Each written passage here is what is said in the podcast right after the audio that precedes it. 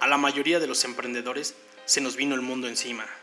Como algunos lo dicen, la pandemia fue un balde que nos cayó como agua helada. Hubieron muchísimos eventos, negocios cerrados, otros suspendidos por el confinamiento.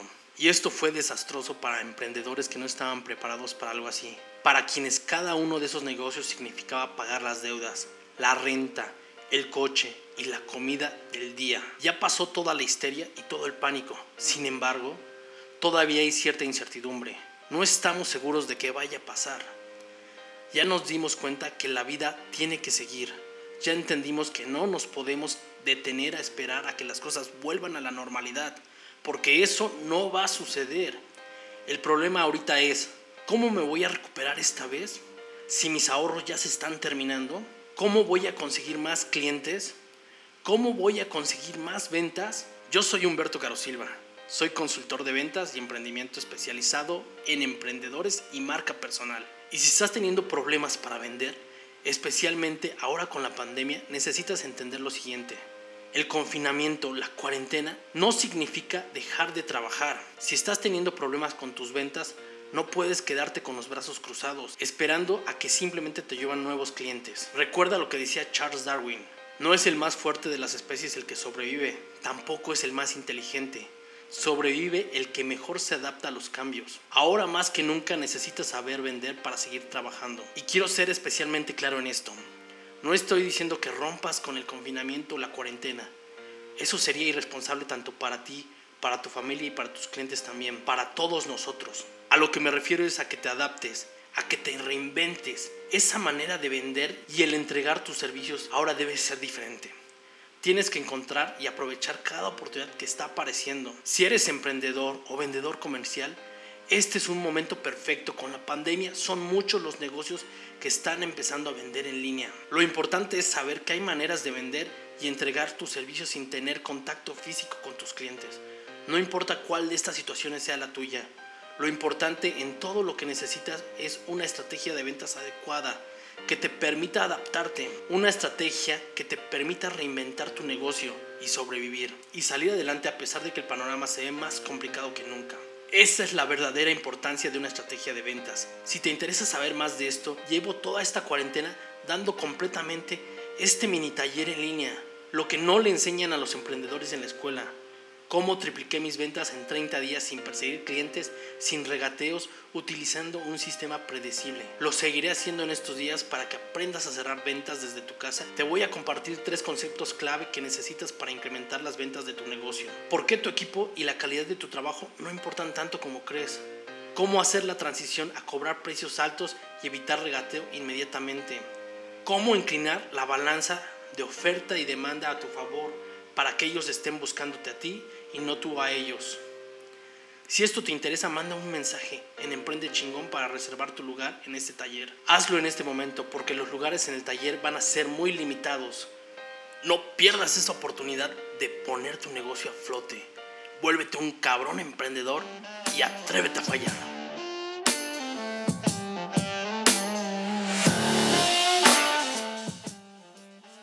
¿Quieres aumentar tus ventas? ¿Quieres emprender? ¿Quieres consolidar tu marca? Te aseguro que estás en el mejor lugar. Emprende chingón, el podcast.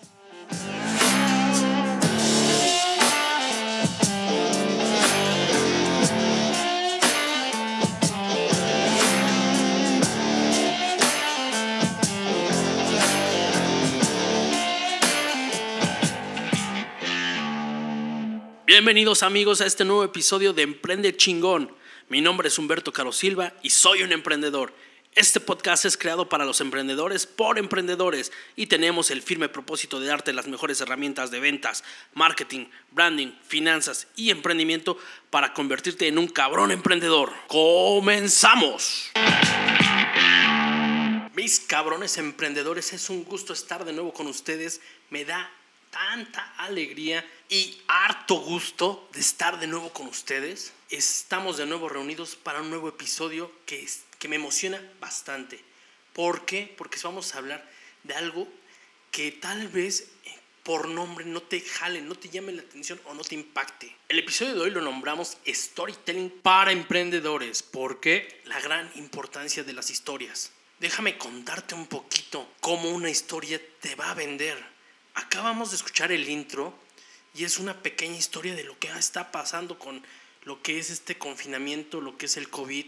Y es una forma de usar esas historias, de hacer metáforas. No sé si recuerdas un poco de la historia. Si bien hace miles de años nuestros antepasados ya se reunían en círculo en, una fogata para compartir esas historias. Frecuentemente muchos de ellos ilustraban sus historias ya sea en rocas, ya sea en alguna caverna y siglos más tarde esas mismas historias fueron transmitidas mediante hojas de papiro, ya obviamente en manuscritos más laboriosos. Esos relatos llegaban a un gran público. Y como vemos, cada vez que va evolucionando el hombre, llegan nuevas formas de transmitirlas. La radio fue uno de los precursores. La televisión llegó a romper un paradigma donde podías estar horas y horas pegado a un televisor. Y lo que no me dejarán mentir es el Internet la red de redes. A lo largo de la historia, las correas de la transmisión de historias y relatos han cambiado radicalmente. No tanto el mensaje, solo el cómo se transmiten las historias. Pero a diferencia de lo que habíamos visto hasta ahora con otros medios de comunicación, Internet ha democratizado no solo el consumo de las historias y relatos, sino también su propia creación. Ya no es necesario ser un sabio erudito para publicar un libro ni tener una voz prodigiosa para emitir un programa de radio, ni contar con años de experiencia en Hollywood para que tus videos sean vistos por millones de espectadores en todo el mundo. Ahora en la era digital no hay que pedir permiso a nadie para contar una historia. Esta está al alcance de todos y si tienes la intención de construir un blog, de hacer un podcast, de construir una página de videos, quizá deberías conocer los principios y fundamentos del storytelling que han perdurado desde que el hombre comenzó a poblar la tierra. Entonces ahora ya no tienes que pedirle a nadie permiso para hacer lo que tú quieras. Solo tienes que hacerlo. Como te lo he dicho, tienes que aprender a fallar. Tienes que atreverte a fallar. Si no recuerdas ese episodio, es el episodio número uno. Te invito a que lo escuches se llama El precio del fracaso. Con todo esto, me da mucho gusto que esta comunidad de cabrones emprendedores siga creciendo. ¿Por qué? Porque me anima tanto saber y leer todos los mensajes que nos están llegando. Obviamente los estamos respondiendo uno por uno y le estamos dando su tiempo para ayudarlos a emprender. Si tienes alguna duda, un mensaje o quieras compartir algo de tu emprendimiento, recuerda que está nuestra página de emprendechingón.com o nuestras redes sociales. O también me puedes encontrar como Humberto Carosilva en redes sociales como Facebook, Instagram, LinkedIn y podemos compartir un gran contenido de mucho valor y sin costo. Esto es completamente gratuito. Y vamos a darnos estos ocho puntitos donde hablaremos de el storytelling para los emprendedores. Vamos con el punto número uno. ¿Por qué y para qué? ¿Por qué el storytelling? Recuerda que ahora lo que vende, recuerda que hoy y siempre lo que ha vendido es una buena historia. Esto lo puedes ver muchas veces en las películas. Es más, en los comerciales que ves a diario en televisión te marcan una historia de 45 segundos donde te vuelves parte del personaje, te identificas con el personaje. Y eso hace que al identificarte conectes con el producto y lo consumas. Entonces, por eso la importancia del storytelling para ti como producto o para tus productos en tu empresa. El para qué, para aumentar las ventas, como te lo dije, para conectar con tus clientes, para identificarlos. Y lo primero que vamos a hacer es conocer a tu audiencia. Una buena historia no necesariamente tiene que gustarle a todo el mundo. Eso te tiene que quedar claro siempre vas a tener detractores. Como te lo he dicho una, dos y tres y mil veces. No eres del gusto de todos, pero vas a tener siempre un nicho. No es lo mismo una historia para un público infantil que para uno juvenil. Eso recuérdalo. Esas son unas bases importantes. Es muy sencillo y lo hemos visto. Hay películas para adultos, para niños, para todo tipo de público y cada una se divide por categoría, porque no todas les gustan a todos hay películas de nicho. Así que al crear tu storytelling, lo primero es, como te dije, conocer a quién va dirigido. Debes de analizar a tu público ideal. Al analizar a tu público y determinarlo, sabremos qué idioma tenemos que hablar con ellos. ¿Me explico? Recuerda que si es un público infantil, tienes que ponerte en ese punto, ponerte en ese nivel de cómo los vas a atraer, cómo los vas a llamar la atención. Si es un millennial, si es un centennial o los baby boomers. Es para crear una experiencia de lujo o más modesta. Eso debes tú determinarlo sin duda alguna. No puedes dejarlo al azar. ¿Para quién dirigimos esa historia? ¿Qué sector ocupa en nuestro escalafón? Y cosa muy importante son los canales. ¿Dónde se va a publicar? ¿Dónde tu contenido lo va a ver esa audiencia a quien va dirigido? Punto número 2. Debes generar emociones para vender.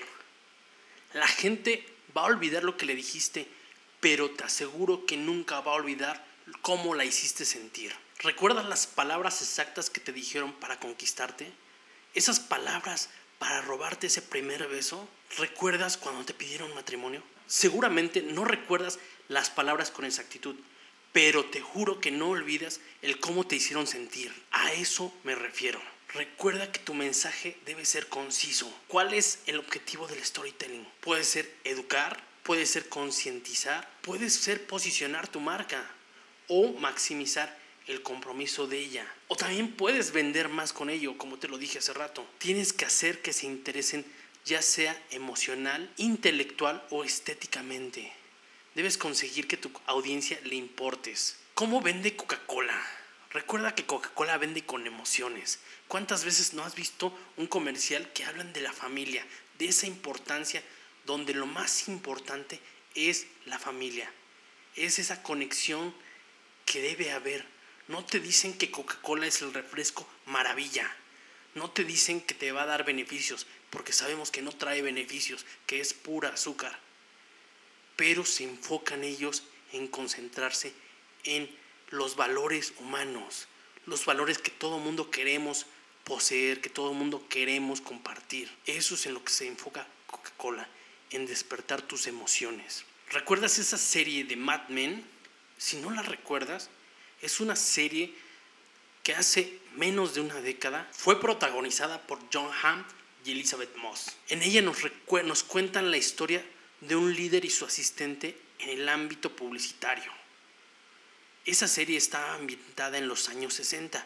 ¿Y por qué saco a relucir esta serie? Porque quiero que si tienes oportunidad de verla, notes esos pequeños fragmentos de cómo ellos cuentan sus historias en los comerciales porque retroceden a lo que eran las viejas campañas publicitarias, que no han cambiado mucho. Cuentan siempre una historia dependiendo el producto o al público a quien va dirigido. No quiero hacerte spoiler, pero hay un capítulo que me llama la atención. En uno de los episodios nos cuenta el proyecto de una franquicia de hamburguesas, donde buscaban generar mayor emoción y buscaban que cada espectador se conectara con la historia que estaban contando depende de quién la contaba. En ese episodio nos dimos cuenta que era posible ser contada la historia por varios actores, ya sea los niños, la esposa o el marido. Entonces ese juego de cómo contar la historia es muy interesante. Entonces quiero que veas cómo varía la historia, cómo crece y por qué deciden que los niños deben de contar esa historia, que deben de cambiar ese punto de vista ¿Cómo deciden que esa historia te venda más? ¿Por qué? Porque te hacen sentir que estás en el papel, te hacen sentir una conexión, que tú lo has vivido. Y así despiertan tus emociones para que tú vayas y concretes una compra o sigas lo que te están pidiendo. Te la recomiendo. Ahora vamos con el punto número 3. Prepara el escenario. Para que tú empieces a contar historias, yo lo que te recomiendo primero que nada es que cuentes tus historias cómo sucedió, dónde sucedió. Debes de ser muy preciso en los detalles, porque es la forma de conectar con tu audiencia, es la forma en decirle a la audiencia cada detalle para que su cerebro, para que en su mente empiecen a trabajar cómo están visualizando cada quien a ese personaje. ¿Dónde inicia la aventura? Solo así vas a poder conectar con tu audiencia, porque si tú lo crees, ellos también lo harán.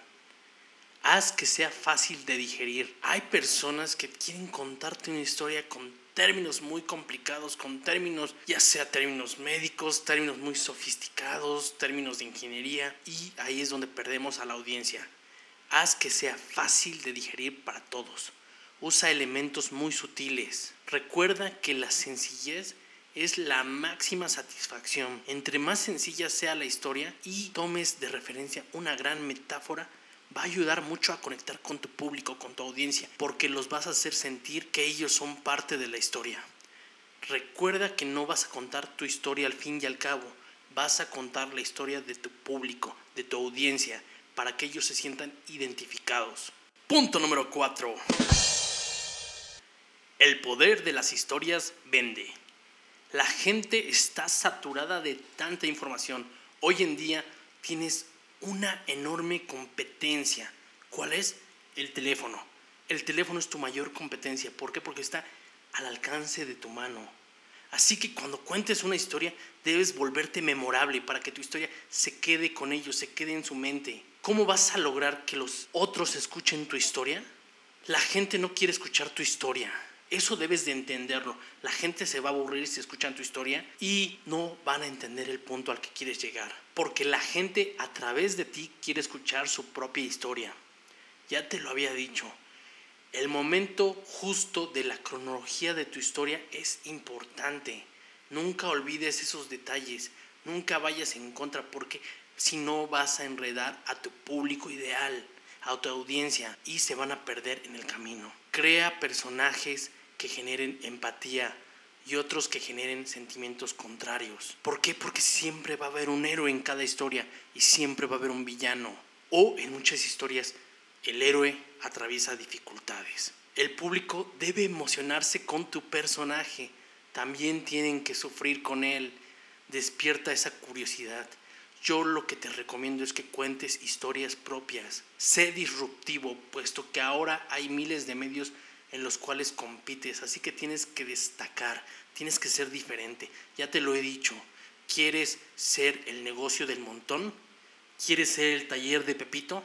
Hay un chingo de talleres, destaca, tienes que ser diferente. El inicio es la clave. Recuerda que solo ahí vas a poder atraer a tu público. Vincula a tu público. Necesitas hacer que se conecten. La claridad es la habilidad que uno necesita para que todos entiendan, desde un niño hasta un adulto. Sé simple y no seas tan sofisticado como te lo dije. Olvídate de esos términos rimbombantes como ahorita. Si no lo entiendes es porque ya lo hice mal, porque no lo bajé a hacer una historia digerible. Olvida términos que no entienda la demás gente. Hazlo fácil para tu audiencia. Punto número 5. Define a tu héroe y a quién se dirige. La clave es pensar en el héroe de tu historia. Todas las historias tienen héroes. No importa si es un personaje ficticio, no importa si es la solución a un problema que tengan, no importa si el héroe eres tú, pero siempre hay un héroe con el cual se van a identificar cada uno de ellos.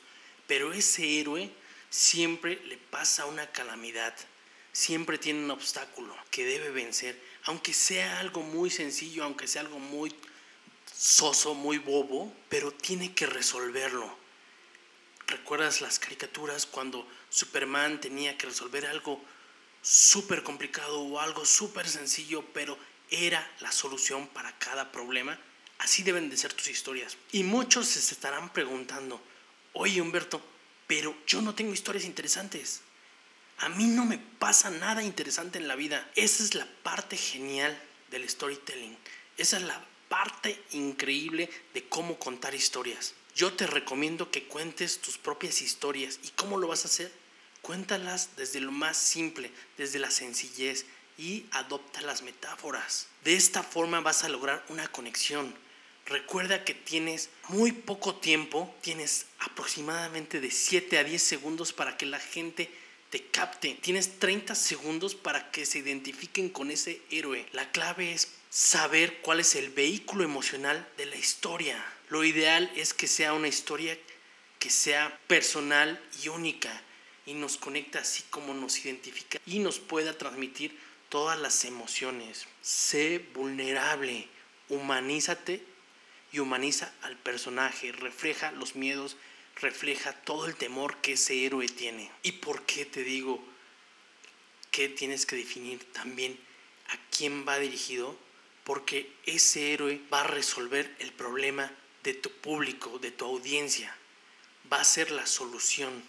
Por eso debes de pensar cómo vas a trabajar en el diseño de tu héroe. Así que tienes mucha chamba que hacer. ¿Quieres aprender a vender? ¿Quieres ser la solución de cada problema?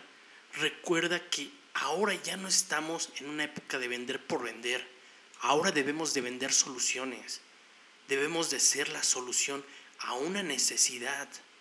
Debemos de ser la innovación. Debemos de hacer que ese mercado crezca, pero debemos de hacerlo ayudando, aportando valor, aportando valor a las vidas de los demás. Solo así es la forma de que una historia funcione bien. Punto número 6. El poder de las metáforas. En muchas ocasiones, demasiadas tal vez, me encuentro con emprendedores, con vendedores que tienen muy, pero muy buenas ideas. Pero ellos piensan que el mundo no necesita de sus ideas y por lo tanto no podrán vivir de su proyecto. ¿Cuántas buenas ideas se han quedado en el baúl de esos recuerdos por esta estúpida creencia? Pues para todos ellos les tengo esta historia.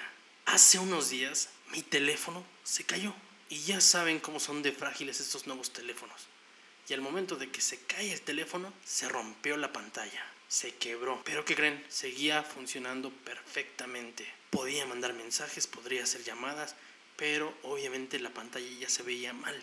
Ya no tenía ese gusto de ver una pantalla en perfectas condiciones. Me hubiera gustado mucho ver mi teléfono como siempre, aunque funcione de la misma forma, ya que me sirve para lo básico y hasta para lo extraordinario, que es hacer llamadas, encontrar toda la información que tengo en internet que necesito y también me sirve para sacar fotos, me sirve para todo lo mismo, pero la pantalla está rota y es algo que de verdad me molesta, me desilusiona, se me hace algo complicado de sobrellevar.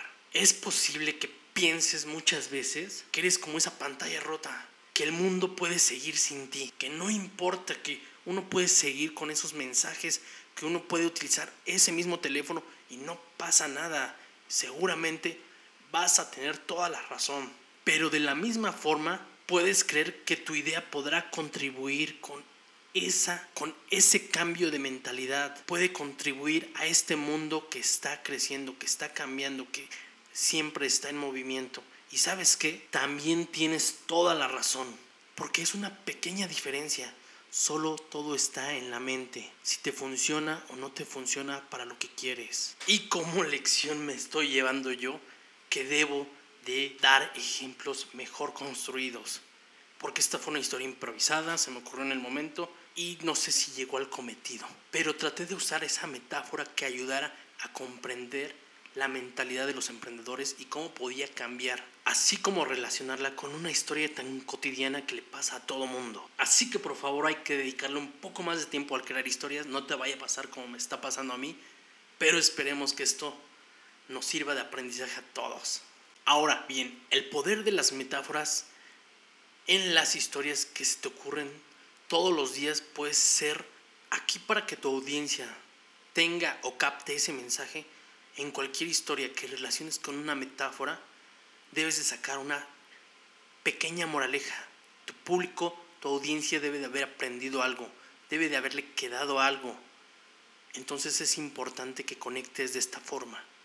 Ese es el gran poder de las metáforas. Lo bueno de crear historias como metáforas es que son novedosas. El público no sabe hacia dónde vas no son nada comunes. Nadie espera cuál será el final de la historia.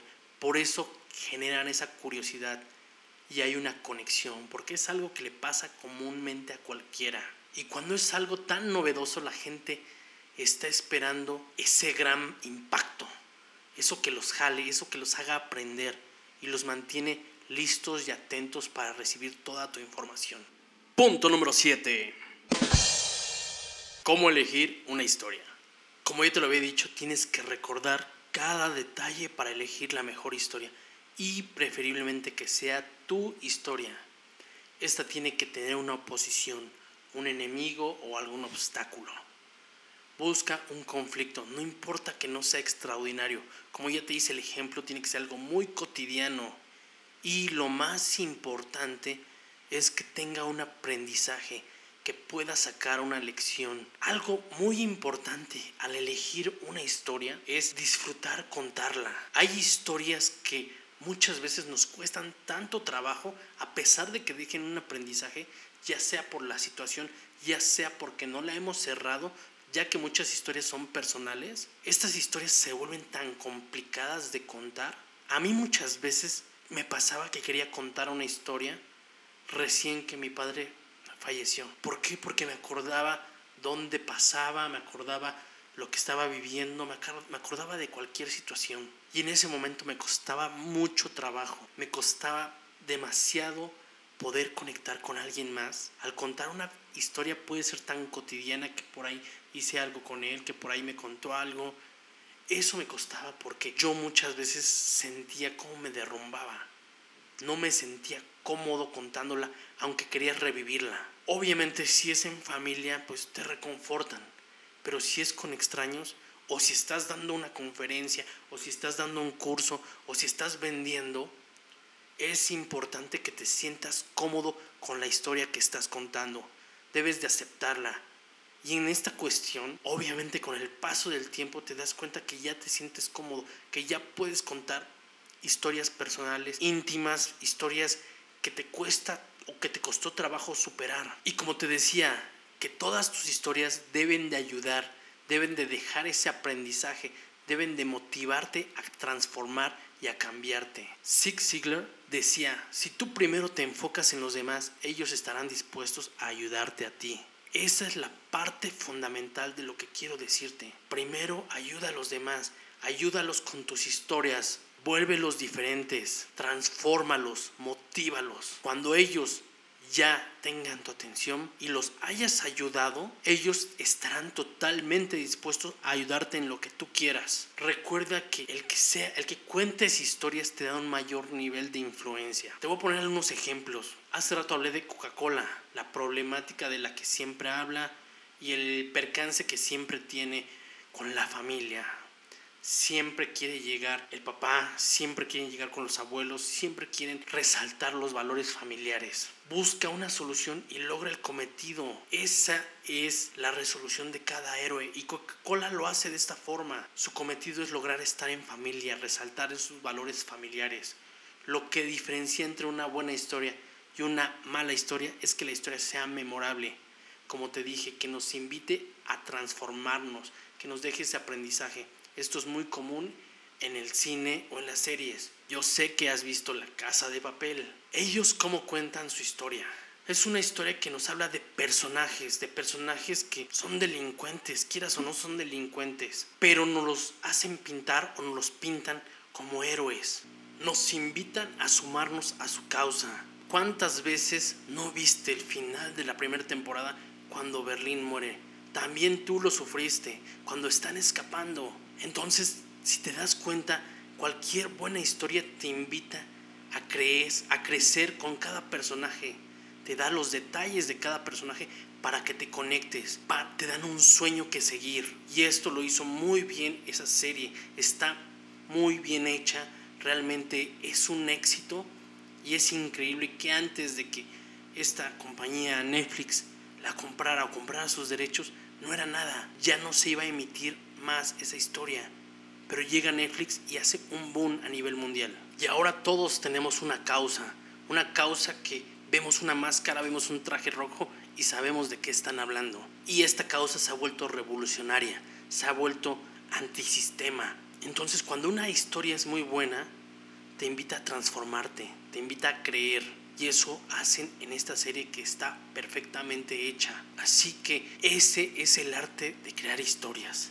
Hemos terminado por el día de hoy, mis cabrones emprendedores. Esta conclusión de el arte de crear historias, de emprender con storytelling, es genial. porque aprendemos el valor de las historias, aprendemos de liderazgo, aprendemos de ventas. Recuerda que uno tiene de 7 a 10 segundos para generar un impacto en tu audiencia y que no pierdan ese, y que no pierdan ese interés. Con un héroe te comienzas a proyectar a través de tu historia. También recuerda que debes mantener en constante estado de expectativa y de curiosidad a tu audiencia. Necesitas dar una solución a todos los problemas, si no, no va a funcionar tu historia. Esta es la forma en la cual debe ir la estructura de tu historia.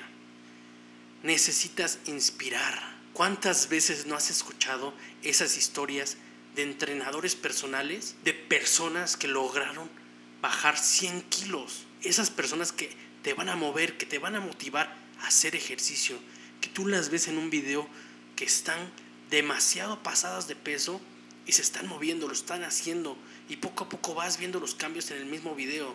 Pero créeme, eso no es de la noche a la mañana, lleva años y lleva una disciplina, lleva una disciplina en alimentación, una disciplina en ejercicio. Pero qué bonito es inspirar, inspirar con ese tipo de historias, con cualquier tipo de historias que te lleven a transformar, a cambiarte. Lo que te diferencia entre una buena historia y una historia memorable es que el aprendizaje nos invita a eso, a una transformación. Ya sea que tengas un equipo de trabajo, un equipo de ventas, ya sea si eres un entrenador de fútbol o un político, no importa, porque lo que necesitas es inspirar a los demás, es motivarlos. ¿Cuántas veces no en un equipo de fútbol el capitán, el director técnico está motivando a su equipo para qué?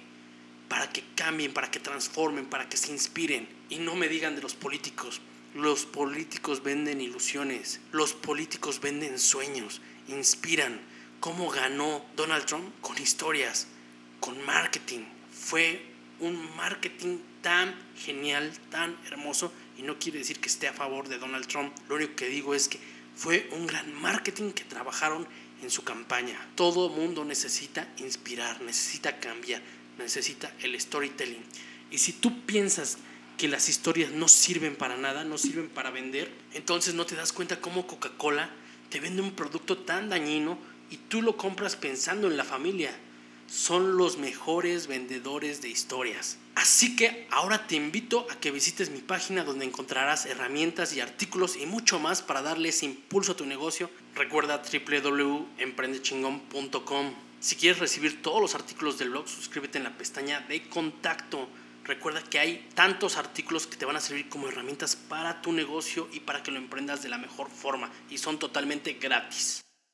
Pues eso es todo en este episodio. Recuerda calificar con 5 estrellas y dejar tu reseña en iTunes. Por último, te invito a que me contactes en mis distintas redes sociales. Me puedes encontrar en Facebook e Instagram como Emprende Chingón y también como Humberto Caro Silva. Te envío un saludo enorme, esperando la próxima semana poder escucharnos una vez más. Y por lo pronto, lo único que te pido es: atrévete a fallar.